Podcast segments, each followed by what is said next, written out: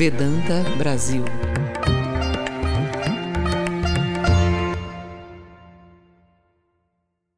Oi, Ana, bem-vinda. Olá. Bom te ter aqui.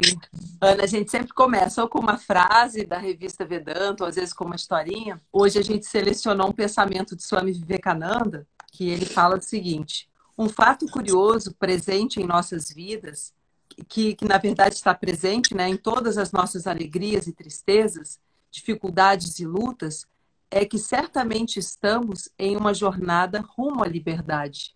Bacana, achei que tinha a ver com um pouco dessa ideia, né, do que você vai trazer para gente, que o tema da nossa uhum. live hoje, gente, é do conhecimento, do sofrimento, na verdade, ao conhecimento, o caminho do yoga.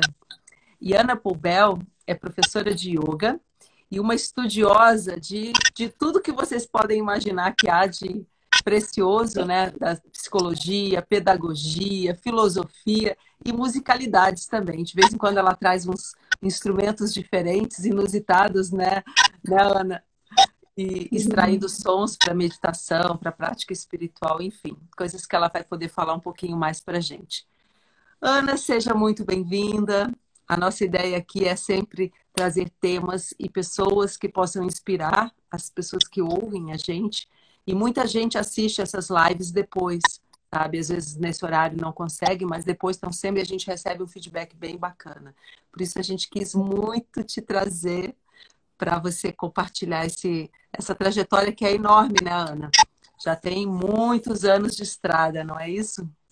É, mas eu não vou falar sobre trajetória, minha trajetória, não. Mas, gente, boa noite. É, eu queria, antes de, de começar a falar, fazer um, um mantra, começar com um mantra. Então, quem conhece ele, Sarnava Vatu, pode fazer junto comigo.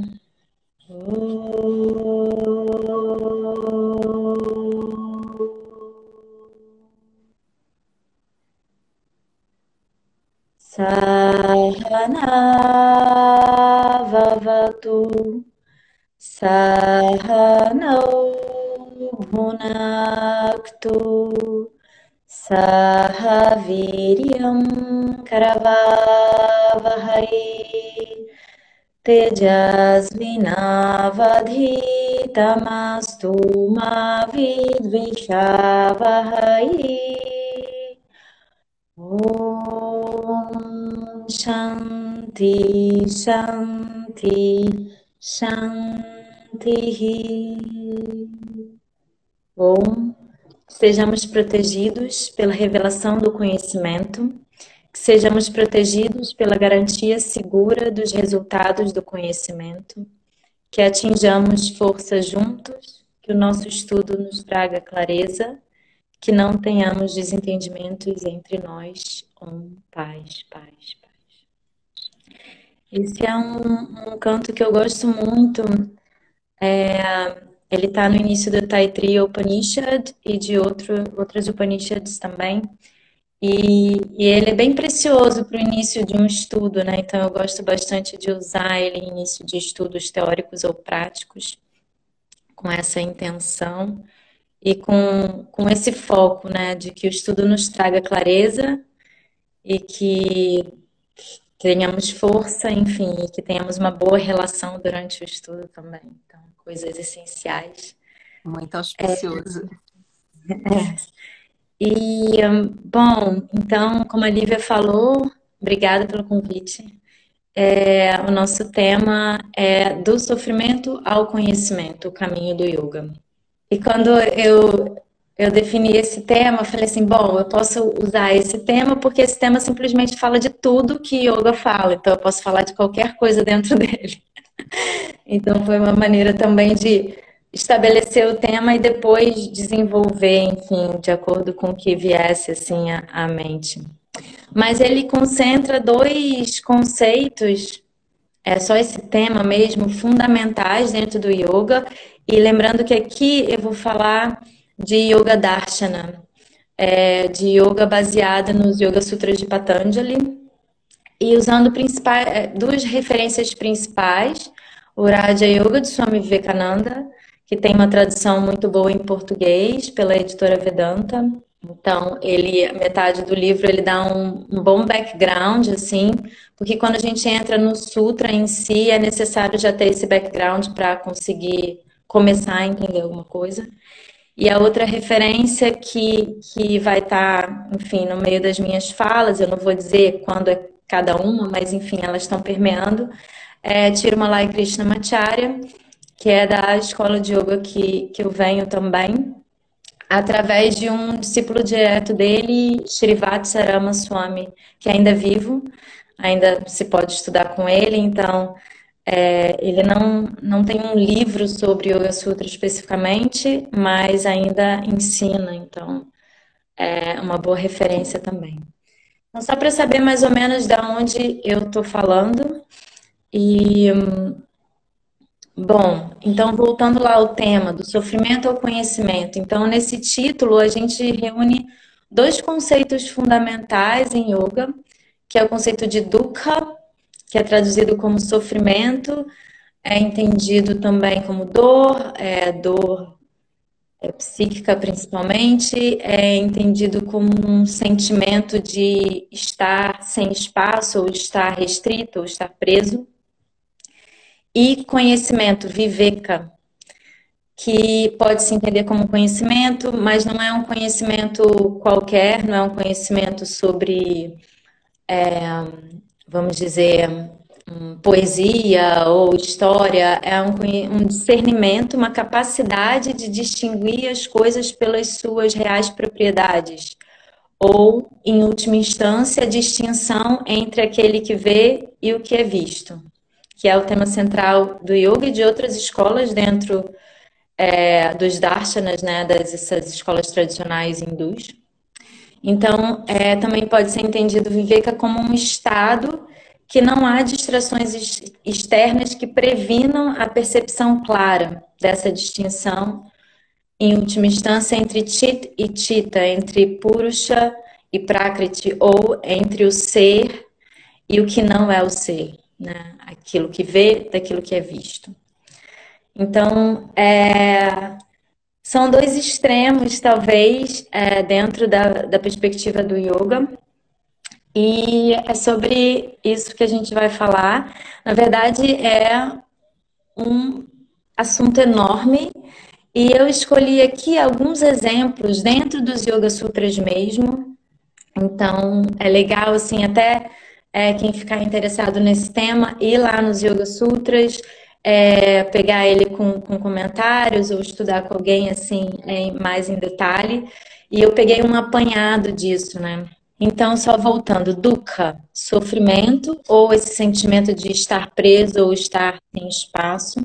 E viveka, discernimento, capacidade de distinguir entre aquele que vê daquilo que é visto. E aí, falando sobre sofrimento, né, que é uma experiência nossa, cotidiana. Aqui é, a gente vai desdobrar um pouco isso. Então, eu vou pegar um pouco, baseando nos sutras, problema, causa e solução. Que os sutras trazem é, as três coisas, né? É, e às vezes, numa primeira leitura, pode não ficar tão claro o que, que é o que, quando, quando é o que, e o que está se referindo ao que. É uma das maneiras de entender sutra é como se fosse um cordão, um mala, né? Uma conta vai se conectando à outra. Então, às vezes, uma pergunta que está lá no primeiro capítulo é respondida lá no terceiro, ou ele fala de um tema no primeiro, que repete no segundo, que repete no terceiro, e vai por perspectivas diferentes. Então, aqui eu vou começar apresentando do primeiro capítulo, o problema que está lá no Sutra 131. São quatro capítulos, né? Esse primeiro, Sutra 31. O problema é tristeza, angústia, instabilidade física, respiração irregular.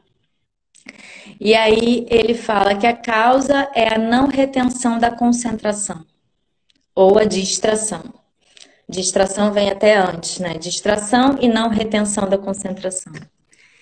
E aí ele lista soluções. E ele fala de várias soluções possíveis. Elas são bem práticas. Eu quis trazer também algo que é ponte para o conceito e para o ideal dentro dos Yoga Sutras, né? O ideal de, de conhecimento, né? É, mas passando por estágios que a gente experiencia mais cotidianamente, né? E tentando olhar o Sutra também como uma coisa bem prática e aplicável agora. Não por alguém muito avançado, mas agora também, né? Então, problema: tristeza, angústia, instabilidade física, respiração irregular. Causa: não retenção da concentração. E aí ele lista soluções. A primeira delas é prática de Eka Tattva, que é um princípio, ou uma direção, ou um objeto. Então, a prática é de concentração em uma só coisa. Então, se o problema é a distração, a solução é a concentração e a concentração em uma coisa de cada vez. Aqui ele fala Eka, um, Tattva, princípio.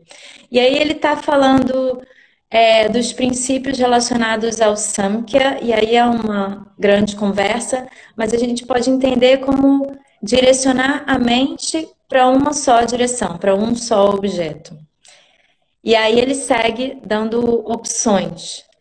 A segunda opção que ele dá é muito interessante, muito prática, muito palpável, que é desenvolver uma, um sentimento de amizade aos assuntos felizes e prazerosos, assuntos ou pessoas ou situações, um sentimento de compaixão aos infelizes ou desprazerosos, um sentimento de contentamento, aquilo que é bom e um sentimento de desinteresse aquilo que é mal.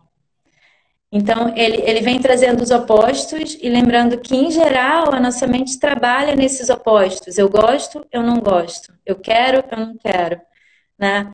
É, então, ele usa isso né? Ao invés de esperar a mente ficar numa estabilidade tal que essa, essas oscilações não estejam tão presentes, ele fala: não, use essas oscilações de maneira prática, só que direcionada e com clareza, e pega é, e oferece. E é uma prática, né? E às vezes a gente olha para isso e fala: ah, amizade, assuntos felizes, compaixões infelizes, ah, mas é difícil.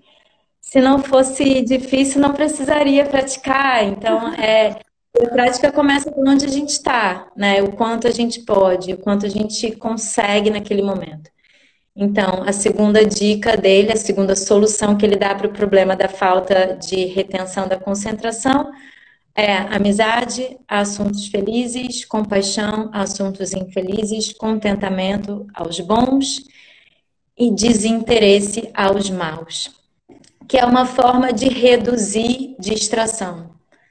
Ela pode não gerar diretamente a concentração, mas ela reduz a distração, que já é um passo nessa direção. E aí ele segue falando de pranayama, a terceira dica que ele dá, ainda nesse mesmo problema, que voltando lá, ele falou de tristeza, angústia, instabilidade física e respiração irregular. E aí ele segue dando essas dicas é, no Sutra 134, pela expiração e retenção do prana, ou retenção da respiração. E aí ele está apontando para a prática de pranayama, que é uma prática muito valorizada dentro do yoga, dentro do Yoga Sutra em si e em outros é, textos de yoga também. E, e, é uma, uma prática valorizada porque ela tem um efeito na mente muito rápido mais rápido às vezes do que uma prática mais física, mais externa, né? Então é uma conexão é, bem fina entre o controle da respiração de uma maneira específica, né, que ele não detalha aqui, ele aponta a direção, né? Uhum. Lembrando que os Yoga Sutras, eles não funcionam como um manual, assim, ah, faça isso, depois isso, depois isso, assim, tão detalhadinho. Ele é como um mapa, precisa, é, de preferência, estar com alguém que saiba ler esse mapa, para começar a entender a leitura desse mapa, para depois você conseguir ler ele por conta própria, assim, com mais destreza, vamos dizer. Então, os comentadores tradicionais estão aí para isso também, os professores estão aí para isso. As tradições, né, as linhagens. Enfim, aí ele aponta para Pranayama como mais uma maneira de lidar com isso. E aí ele segue pela observação de percepções sensoriais não comuns, E aqui ele está apontando para algumas práticas que podem gerar certas percepções não cotidianas, não usuais, incomuns, que se chama às vezes é, de sobrenatural, enfim, que não é muito comum para a maioria de nós, mas que existe. Então ele aponta para tudo que existe de possibilidade, e cada um tem uhum. uma gama de capacidades, né? É, mas aqui ele, ele aponta para isso não pelo resultado em si dessa experiência, mas porque essa experiência mostra que sim, existe algo mais profundo. Então é, ela dissipa a dúvida, a incerteza sobre aquele caminho. Então é uma maneira também de conseguir uma estabilidade na prática e na concentração. De você, você começou a sentir aquela instabilidade, aquela dúvida e teve uma, uma pequena experiência que seja, ah, não, existe alguma coisa aqui, então eu vou continuar o esforço nessa direção, né? Então, nesse sentido, ele coloca. E aí ele segue, meditar em um objeto luminoso.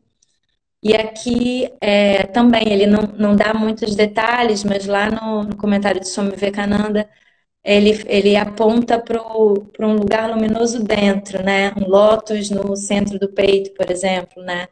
E imaginar esse espaço luminoso dentro mas também, em alguns casos, quando isso não é possível, é possível é, trazer uma luz fora, que vai remeter lá na memória a uma luz é, divina, ou uma luz interna, uma luz do conhecimento, que pode ser até representada por uma vela.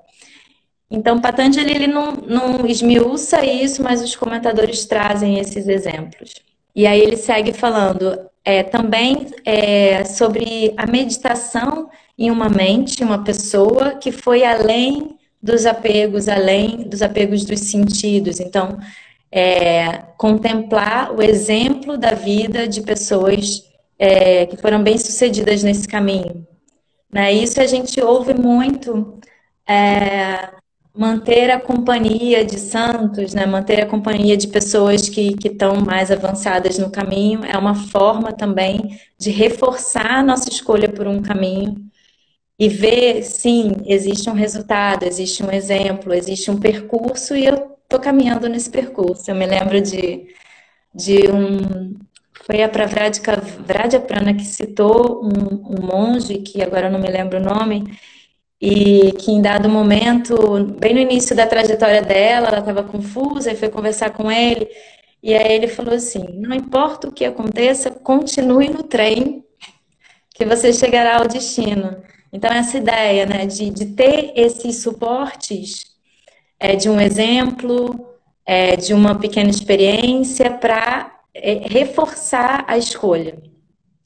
Porque é um caminho que não é assim, escolhi e acabou. Escolhi, está escolhida. Escolhi e eu continuo escolhendo a cada passo que eu dou, né? Porque existem é, muitos passos a serem dados. Enfim, ainda nessa, nessa gama de soluções, ele fala sobre a meditação na experiência de sonhos inspiradores ou no descanso, na experiência do descanso profundo. Também é uma forma de pacificar aqueles obstáculos que ele colocou: tristeza, angústia, instabilidade. Então, a meditação na experiência de sonhos inspiradores. E por último, nessa sequência, e isso eu acho muito interessante porque ele vai listando uma série de possibilidades. E ele não está dizendo faça tudo isso, né? Ele está citando possibilidades de redução daquele problema ou de eliminação daquele problema.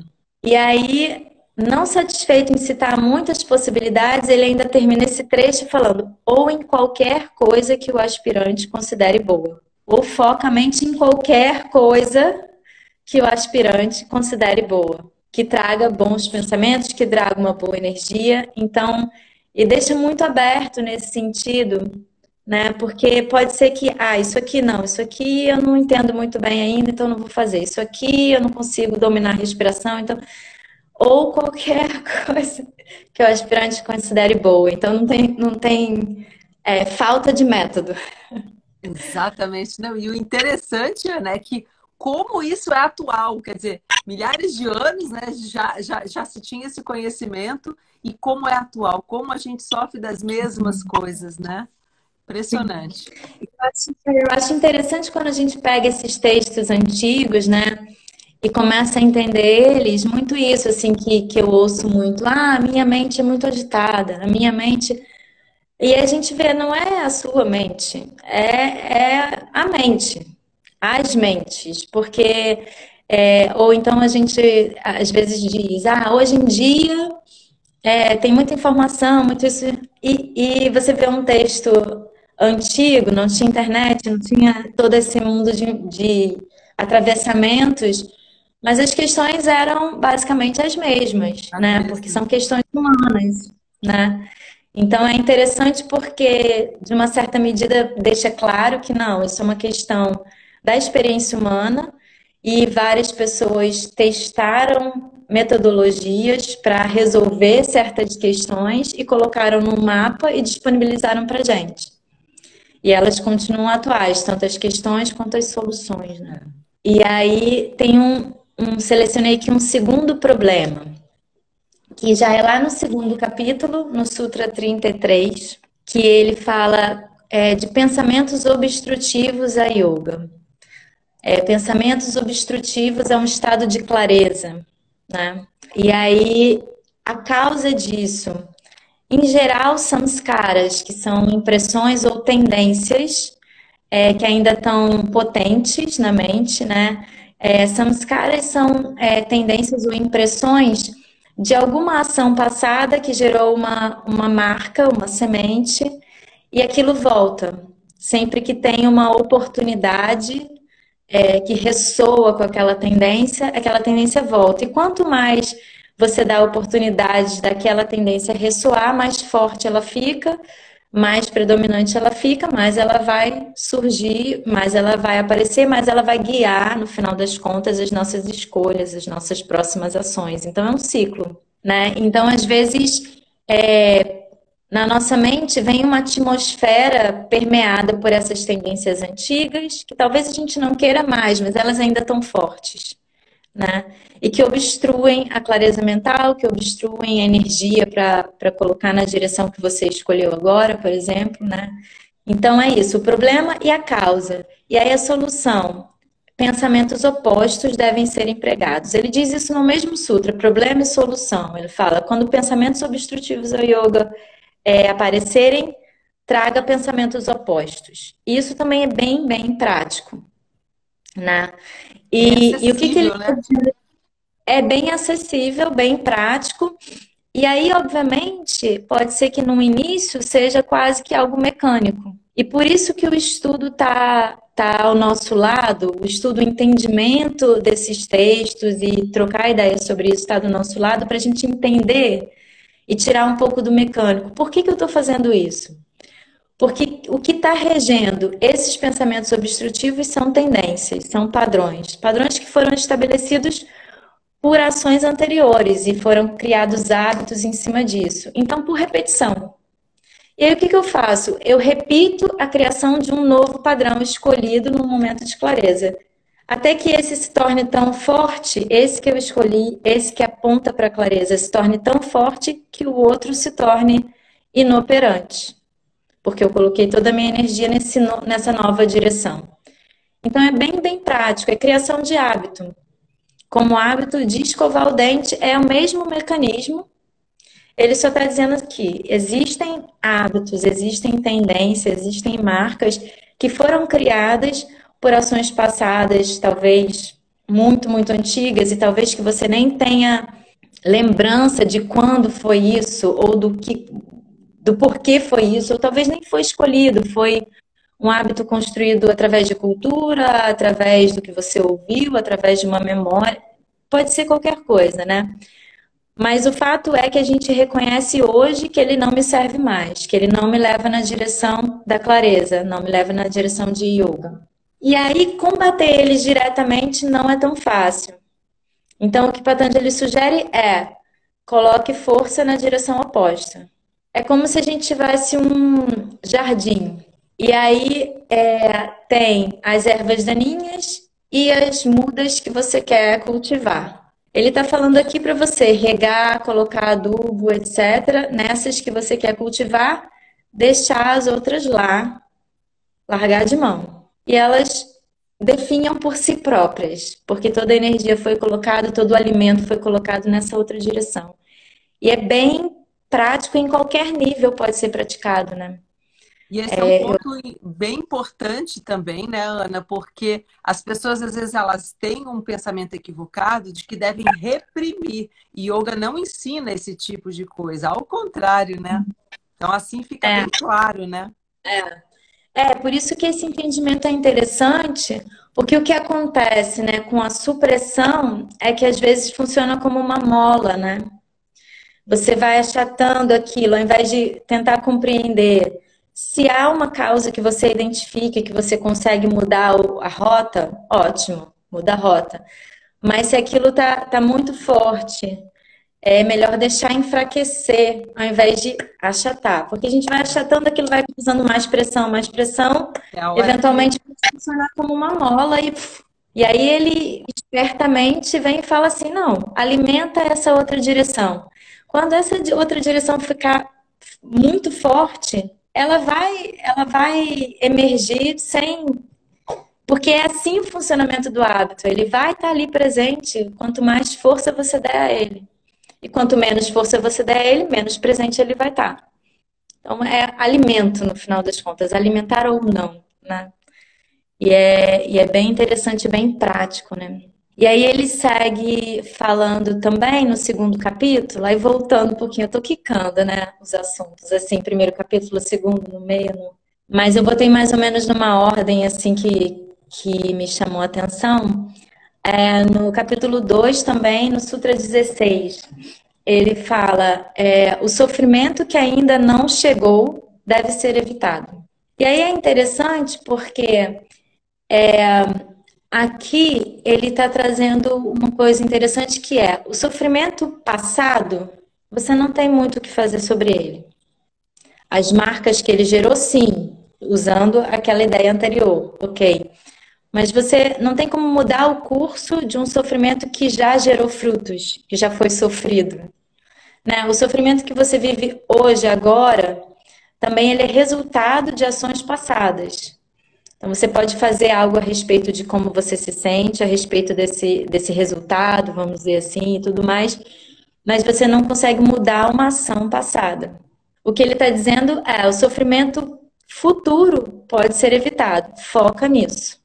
Que é o quê? Ele aponta para o quê?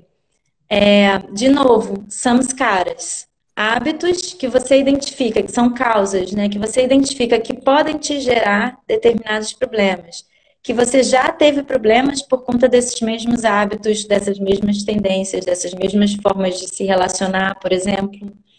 Você já verificou é, que aquilo causa problemas.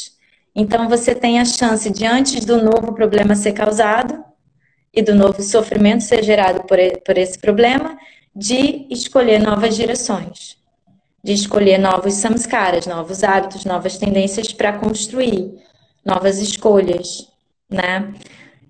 E, eventualmente, esse discernimento entre o ser e o não ser, que é o último estágio de resolver qualquer sofrimento. Mas aqui, de maneira bem, bem palpável e bem prática, ele diz isso. Usa, ao invés de sofrer o sofrimento que já foi, ou se mergulhar no sofrimento de uma ação que já foi feita, e que está gerando frutos agora, mas já foi feita, usa isso para analisar as causas, analisar os comportamentos, fazer as mudanças necessárias para que não gere sofrimentos futuros. Então, tudo bem prático e bem claro, assim, não tem nada muito mirabolante. Tem muito trabalho, mas não tem nada muito estratosférico, né?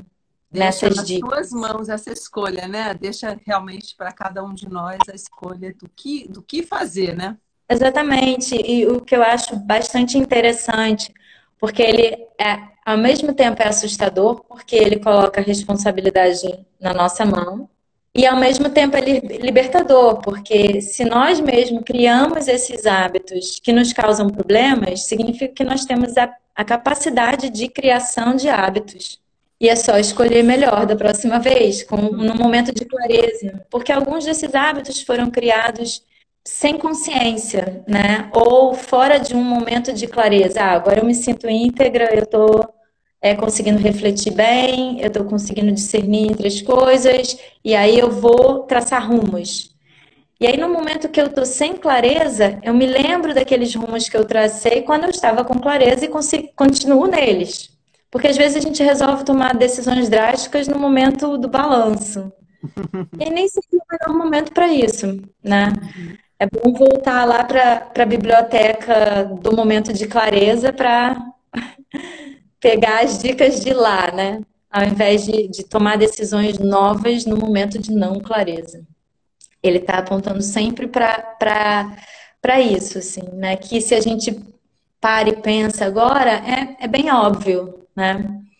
Mas às vezes no momento do calor, esse, esse conhecimento se dissipa e por isso a gente volta nele e volta a estudar o mesmo o mesmo texto, o mesmo conceito, conversar sobre as mesmas coisas, tentar refletir e não só refletir sobre um texto. Eu gosto muito de pensar nisso porque ele não está falando de, de, de algo teórico, ele está falando da nossa própria experiência e mapeando a nossa experiência. Então, quando eu estudo um texto como esse, eu estudo sobre mim sobre a minha própria mente, sobre os meus próprios padrões, sobre as minhas próprias formas de agir. Então, isso é muito interessante, porque eu sou o, o estudante e o material de estudo ao mesmo tempo. Eu estou comigo o tempo inteiro, então eu posso estudar isso o tempo inteiro. É né? Dá um trabalho. Isso, né? É. E não é, tem é. desculpa, né? E não tem desculpa, né? Não é nada é. inacessível, né? Exatamente. E aí, aí eu chego aqui no problema, vamos dizer assim, central, né? Tem vários sutras que falam sobre isso, mas eu peguei dois que e um, um deles já fala a mesma coisa que os dois falam, que é o 2.20 e o 1.4. Os dois estão falando exatamente a mesma coisa. É, e o 2.20 fala: aquele que vê o ser que também é chamado de Chit, de Purusha, em Vedanta é chamado de Atman, tem muitos nomes possíveis, mas aquele que vê é pura consciência. E, embora puro, vê através das cores da mente. Vou repetir. Aquele que vê o ser é pura consciência. E, embora puro, vê através das cores da mente. Então, ele está apontando aqui para é, uma confusão, né? uma, uma, um entendimento equivocado sobre aquele que vê e aquilo que é visto, que é o tema central. Né? E ele fala também de coloração da mente, que geralmente se fala, ah, preciso purificar a mente, purificar a mente, purificar a mente. Mas às vezes a gente fala isso e não sabe o que está falando dessa coloração da mente. Ele está falando que todas essas impressões, memórias, gostos, não gostos, é, experiências passadas, tudo isso está colorindo a percepção. E quando aquele que vê, vê, ele vê através da mente que está cheia dessas cores. E vai ver aquilo colorido. E a nossa compreensão das coisas vai ficar colorida pela mente. Certo? E aí ele aponta para purificação da mente e para discernimento, como duas é, tá travando, Lívia? Tinha travado um pouquinho, mas voltou. É, como duas soluções, né? E, bom, então ele aponta, fala do problema, a, a confusão entre aquilo que vê e aquilo que é visto. Eles estão unidos. Então, a ideia é, as causas são a coloração da mente, então essas impressões que estão lá colorindo a mente, e a má compreensão sobre a realidade desses dois aspectos, Tit e Tita, o ser e a mente com as suas cores. E aí ele aponta para uma coisa que é crucial, que é a vidya, né? que é essa má compreensão sobre a natureza. Então, a vidya, também lá no segundo capítulo, já no início do segundo capítulo, ele vai falando sobre kleshas. Kleshas é, geralmente é traduzido como aflições, né, ou obstruções que causam dor. E são cinco, mas todos os cinco nascem de avidya, de má compreensão. Então, de novo, é interessante porque, apesar de ter vários níveis, é, se a gente trouxer para um, um, nível assim, bem é, comum na nossa experiência, é, eu não entendo matemática. Então, eu estudo matemática e passo a entender matemática. Então, o problema da má compreensão de algo é compreender algo. Um problema e uma solução simples, certo? Então, é, é, é bem claro. É claro que dependendo do nível, quanto mais sutil e quanto mais refinada essa compreensão, vai parecendo mais complexo, talvez, mas é simples. A princípio, problema e solução são simples. Então, a vídea é conhecimento equivocado. É, e aqui, em última instância, é, aqui pegando do texto mesmo, to, tomar o impermanente, o impuro, o doloroso e o não ser como sendo, respectivamente, permanente, puro, feliz e ser. Então, é pegar o impermanente como sendo permanente, o impuro como sendo puro, o doloroso como sendo feliz e o não ser como sendo ser. Então, essa é a, a má compreensão crucial, não só yoga, mas Vedanta também e diversas outras escolas estão geralmente tentando resolver essa essa má compreensão, né? Trocando a má compreensão por compreensão, por discernimento. É, e aí os que seguem a Vidya, né? Essa é a origem da, da, dos kleshas, né? Das obstruções que causam dor, das aflições. E as outras que seguem a Vidya, dessa má compreensão, nasce a união entre Chit e Chita essa sensação de que mente e ser são uma coisa só. E é interessante aqui porque o problema é união entre Chit e Chita.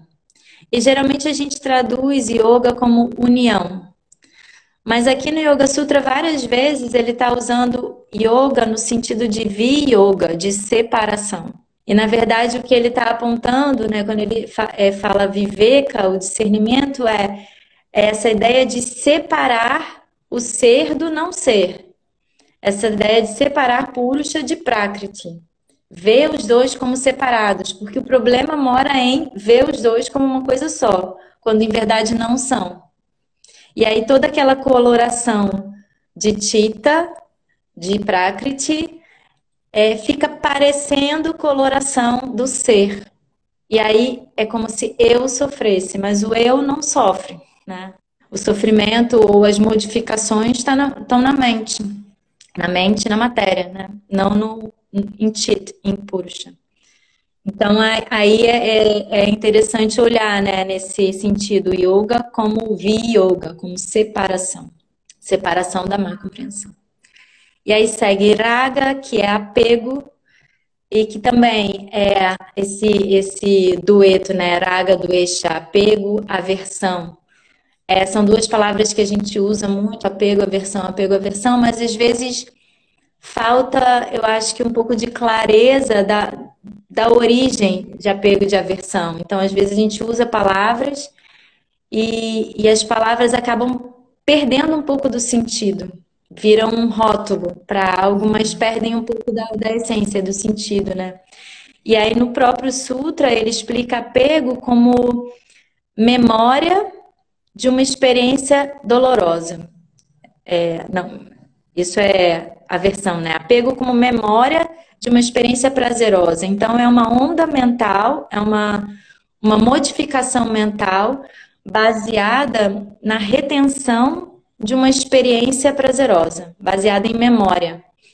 E memória não é a retenção da coisa em si, é a retenção da experiência da coisa.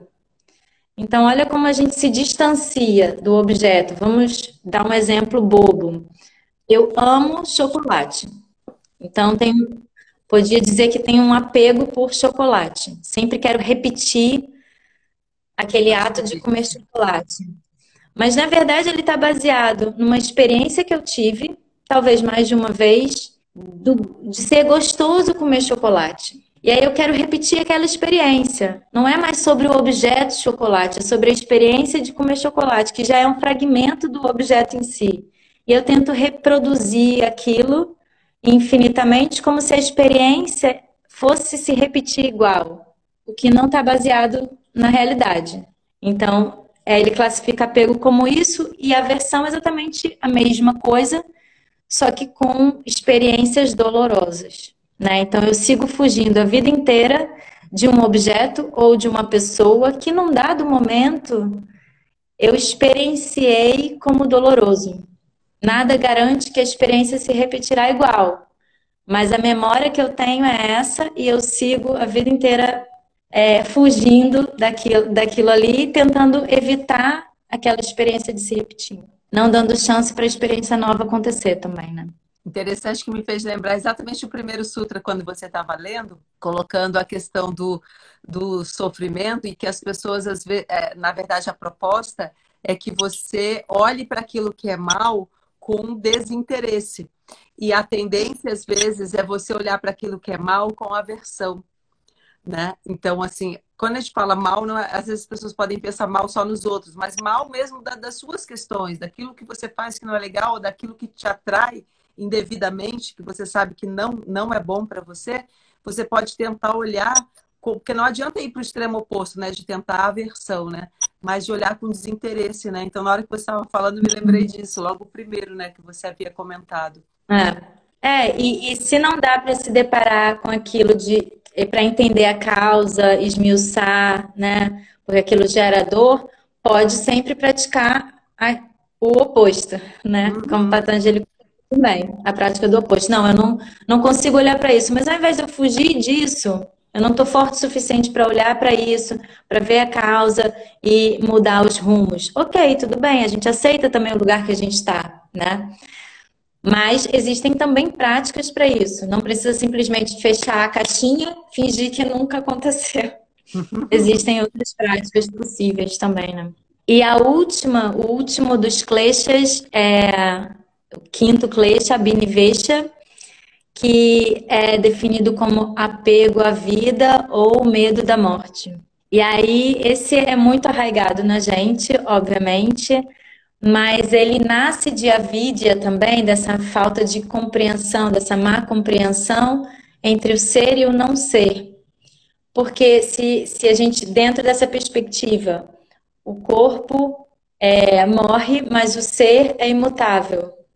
Então, o apego à vida, na verdade, é um apego que nasce da identificação, da união de Tita com Tita.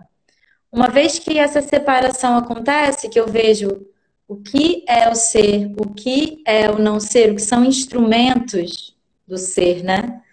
Eu percebo onde está a possibilidade de morte e onde não existe morte. E aí a Benivesha se desfaz naturalmente. É, então, esses são os kleshas, né?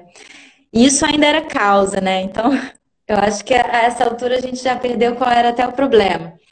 O problema era aquele que vê é pura consciência, mas embora puro, vê através das cores da mente. As causas, kleshas, a má que nasce de avidya, má compreensão entre a distinção entre ser e não ser. E a solução. E aí ele dá, na verdade, soluções o tempo inteiro no texto, né? Diversas soluções. Mas aqui eu selecionei algumas que apontam para uma coisa bem interessante, que nem sempre é muito falada. Então, as soluções são. É, eu vou pegar só três aqui, é, que são três metodologias apresentadas por Patanjali, que são Kriya Yoga, Ashtanga Yoga e Samadhi ou Niroda Yoga. Os Yoga Sutras ficaram muito conhecidos por Ashtanga Yoga, os oito passos, né? Mas às vezes se fala menos de Kriya Yoga, por exemplo, e de Samadhi Yoga, até porque é, Samadhi Yoga é algo que, em geral, é, falta um pouquinho para a maioria de nós. Mas, assim, falando desses três, só para a gente entender um pouco, assim, essas três abordagens, é o Kriya Yoga, é, Kriya vem de karma, que vem de ação, né? O yoga da ação. Ele é definido em um único sutra. Kriya Yoga é tapas, swadhyaya e Ishvara Pranidhana. E eu vou falar um pouquinho mais daqui a pouco sobre ele. E o Srivastava Ramaswamy, que eu citei no início, é, através do Krishnamacharya, ele aponta Kriya Yoga como a, a, uma excelente metodologia para o início da caminhada. Porque é yoga na ação e é, o próprio sutra diz, ele é feito para reduzir os kleshas, reduzir essas aflições que eu acabei de citar e também para atingir samadhi. Mas ele é, é focado em redução de kleshas. E aí, quando vem Ashtanga Yoga, que é o, são os oito passos, né, que ficaram mais conhecidos, Yama, Niyama, Asana, Pranayama, Pratyahara, Dharana, Dhyana, Samadhi, é, ele, ele já considera como um, é, um, um degrau um pouco acima. É ideal, depois que a gente já tem alguma compreensão e alguma redução dessas aflições que estão muito potentes, a gente pode se comprometer, porque o caminho do Ashtanga Yoga, se a gente for olhar passo a passo, ele exige um compromisso, exige um compromisso integral. Exige um aprofundamento é, e uma dedicação bem profunda.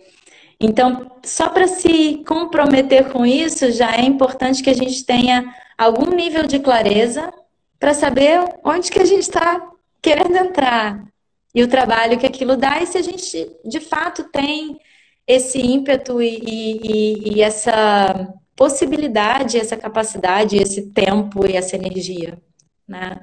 Então, Kriya Yoga, Ashtanga Yoga e Samadhi ou Nirodha Yoga, que aí é lá no primeiro capítulo, ele começa por Samadhi, né? E algumas pessoas falam, poxa, mas por que, que ele começa lá do topo, fala aquele monte de coisa que parece bastante distante para minha capacidade mental agora, e só no segundo capítulo que ele vai no passo a passo. Porque ele vai direto lá. Você tem capacidade de samadhi, tem capacidade de compreensão profunda, de concentração profunda. Pega esses primeiros sutras do primeiro capítulo, você não precisa de mais nada. Pronto, nem precisa ler o resto. Resolveu. Então ele vai direto ao ponto ali. E aí ele ainda tem mais três capítulos para quem não está nesse caso, que é a grande maioria de nós. Então ele é bem generoso, ele vai falar sobre isso, mas ele já dá ali para quem pode, ele já dá, vai direto ao ponto, né? E é interessante. Então, Samadhi ou Nirodha Yoga para aqueles que é, ou já nasceram por algum motivo com uma capacidade de aprofundamento muito grande, ou que já passaram por esse processo de purificação mental, de eh, disciplina dos sentidos, é, e aí podem atingir esse estado de, de compreensão mais profunda. E aí, voltando lá para a gente, Kriya Yoga.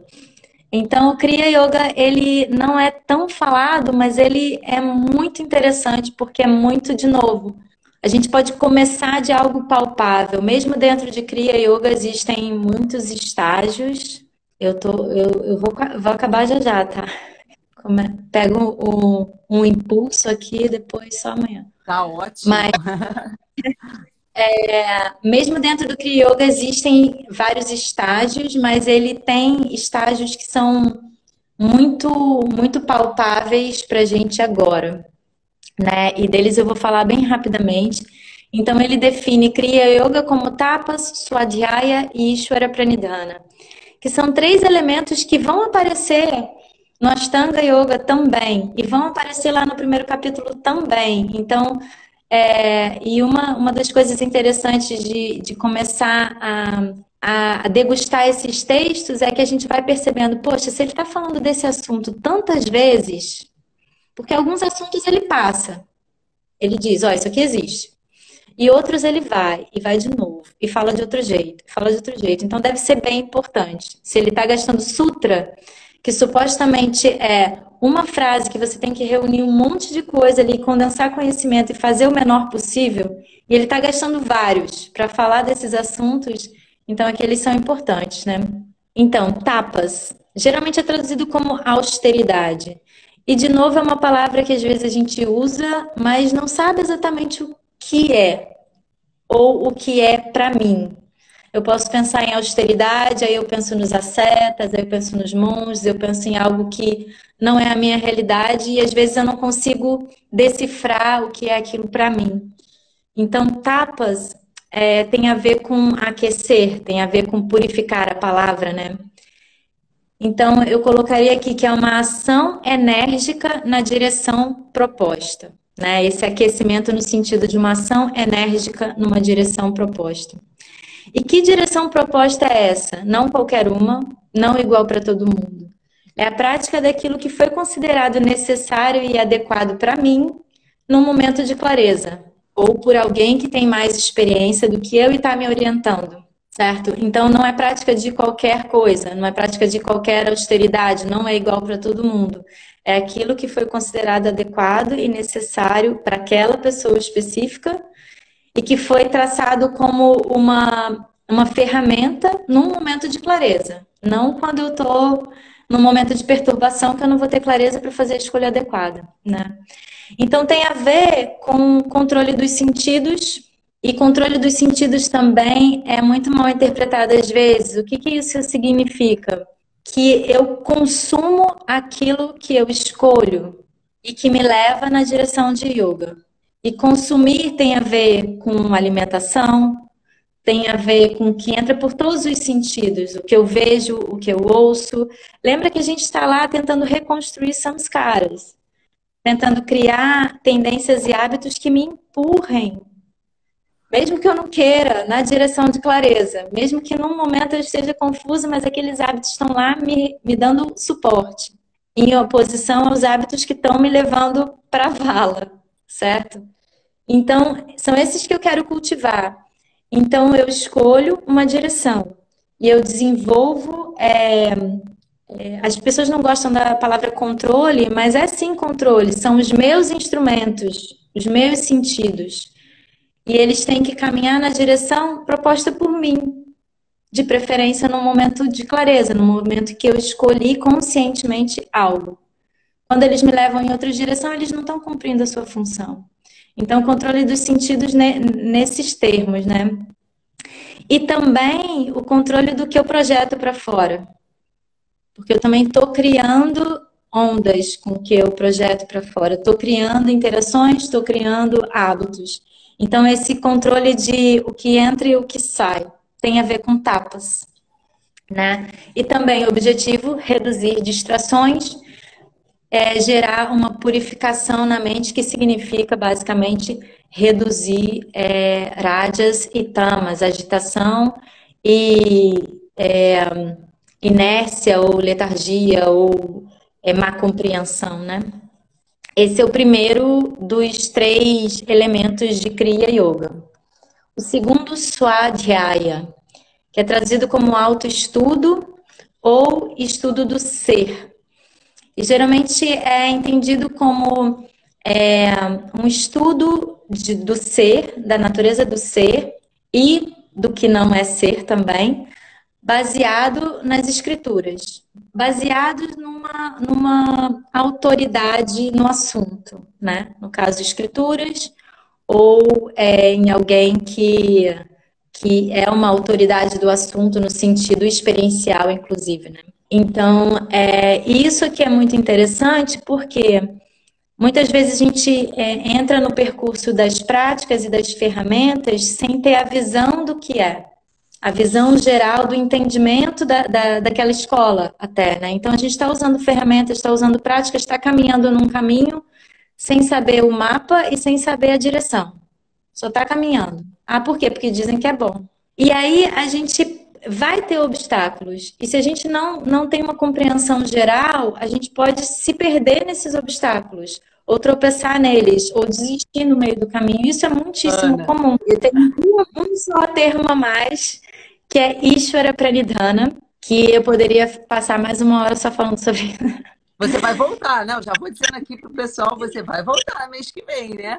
Por favor, o pessoal do Rio aqui, de Brasília, aqui em peso também. Bastante gente aqui assistindo. Deus, Ishvara Pranidhana em um minuto. É traduzido como entrega ou renunciar os frutos da ação a Deus, né?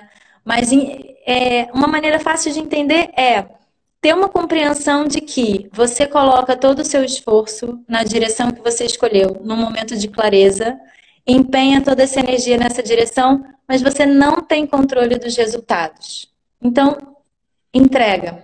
Maravilha. Então, mesmo se você quisesse, não, você não teria o controle, né? Então, basicamente é isso. E a gente não falou nem do objetivo do yoga, né? A gente falou de percursos e metodologias. Muito obrigada. Você vai voltar, pessoal. Assistam de novo essa live que é realmente maravilhosa. Vedanta Brasil